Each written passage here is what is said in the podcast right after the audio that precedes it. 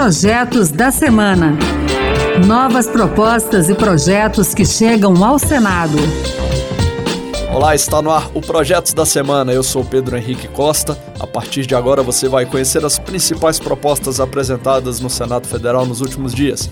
No programa de hoje, vamos falar sobre cannabis medicinal, regras na internet para jovens e proposta que unifica carregador de celular. E tem mais assunto, fique com a gente. Primeiro tema é saúde. Nessa semana, o Conselho Federal de Medicina baixou uma regra limitando o uso do canabidiol, uma substância encontrada na maconha. Diante desse fato, a senadora Mara Gabrilli, do PSDB de São Paulo, apresentou um projeto de decreto legislativo para derrubar essa resolução do Conselho, que restringe a prescrição de cannabis medicinal e canabidiol em tratamentos médicos. A nova determinação do CFM libera o canabidiol só no tratamento de epilepsias em crianças e adolescentes resistentes a terapias convencionais, e isso em síndromes específicas. Para Mara Gabrilli, a diretriz do Conselho afronta a Constituição e também afronta decisões da Anvisa, que já liberaram a maconha medicinal em diversas terapias. A senadora lembra que essas restrições geram graves prejuízos a pacientes que fazem uso da cannabis medicinal ou que poderiam vir a fazer. Mara Gabrilli destaca que só em 2021, 70 mil medicamentos foram importados à base de cannabis, com canabidiol e tetrahidrocanabidiol, todos autorizados pela Anvisa para tratar epilepsia, Parkinson, esclerose múltipla, artrite, autismo e no alívio de dores crônicas. Seguindo nesse tema de saúde, tem um projeto que garante que a homeopatia e a acupuntura devem estar obrigatoriamente previstas na tabela de ações e serviços do SUS, que é editada pelo Ministério da Saúde. O autor dessa proposta, o senador Marcos Duval, do Podemos do Espírito Santo, argumenta que o Sistema Único de Saúde ainda apresenta vários gargalos na atenção aos pacientes, já que muitos não conseguem acesso a atendimentos básicos, embora muitos deles não sejam sequer de alto custo ou complexidade. Nessa categoria, considerada de atenção primária, estão abrangidas a acupuntura, que é uma técnica chinesa que consiste na inserção de finas agulhas em pontos específicos do corpo com finalidade terapêutica, principalmente no tratamento da dor, e também a homeopatia, especialidade médica reconhecida pelo Conselho Federal de Medicina desde 1980. Marcos Duval lembra que a Política Nacional de Práticas Integrativas e Complementares trata dessas duas opções terapêuticas, mas a oferta ainda depende da disposição e vontade política de cada gestor municipal do SUS. Os deputados aprovaram o marco legal para a indústria de jogos eletrônicos no Brasil. A proposta regulamenta a fabricação, a importação, a comercialização e o desenvolvimento de jogos eletrônicos e precisa ser analisada também no Senado. Segundo dados citados pelo texto aprovado lá na Câmara, o mercado nacional de jogos eletrônicos teria alcançado o equivalente a 1 bilhão e 500 milhões de dólares em 2018, isso antes da pandemia, colocando o Brasil no 13º lugar em nível global. O objetivo desse marco legal dos jogos eletrônicos é garantir o desenvolvimento do setor de games, gerar empregos, reduzir crimes como a sonegação de imposto e também diminuir os tributos sobre os fabricantes. A versão aprovada na Câmara exclui expressamente da definição de jogos eletrônicos as máquinas de caça-níquel e similares, como jogos de azar. Os games poderão ser usados em ambiente escolar, conforme regulamentação e de acordo com a base curricular, no treinamento de pessoas e ainda com fins terapêuticos.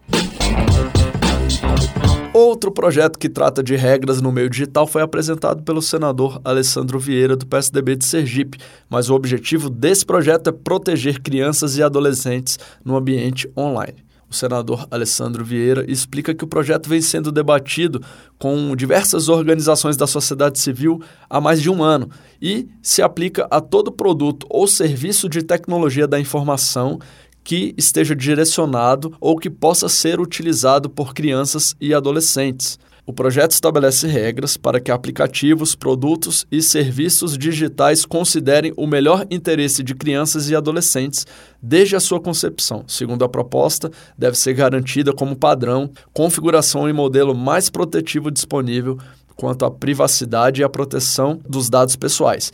No que se refere a jogos eletrônicos, a proposta proíbe as chamadas caixas de recompensa, que são loot boxes consideradas jogos de azar, uma vez que não há garantia sobre o conteúdo delas. Essa medida já é adotada em vários países, como Estados Unidos e Japão. Em relação à publicidade, o projeto determina que os serviços devem coibir a prática do direcionamento de publicidade infantil. E quanto às redes sociais, esse projeto proíbe a criação de contas por crianças menores de 12 anos e determina que os servidores devem monitorar e vedar conteúdos impróprios para essa faixa etária.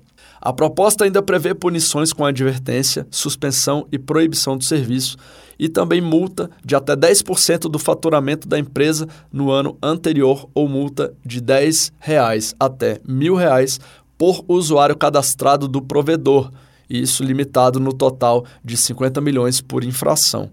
Para Alessandro Vieira, esse projeto visa proteger o desenvolvimento mental e emocional dos menores. O grande foco do projeto é colocar luz sobre essa atuação dos games e das redes em cima do desenvolvimento intelectual e emocional de crianças e adolescentes. É preciso compreender o tamanho do avanço da sociedade hoje nesse ambiente digital e criar mecanismos para que você possa ter a melhor proteção. É um projeto que deve ser trabalhado com muita calma e bastante debate público. Nós levamos mais de um ano preparando esse projeto e a gente tem a expectativa de que possa avançar no Congresso Nacional no próximo ano. E o senador Flávio Arnes, do Podemos do Paraná, propõe compensação financeira a municípios afetados por atividades portuárias. Cidades vizinhas a portos também devem receber essa compensação. Na avaliação do senador, a medida permite aos portos do país cumprir seus objetivos de desenvolvimento econômico sustentável, pautados no compromisso com a sociedade e com as futuras gerações.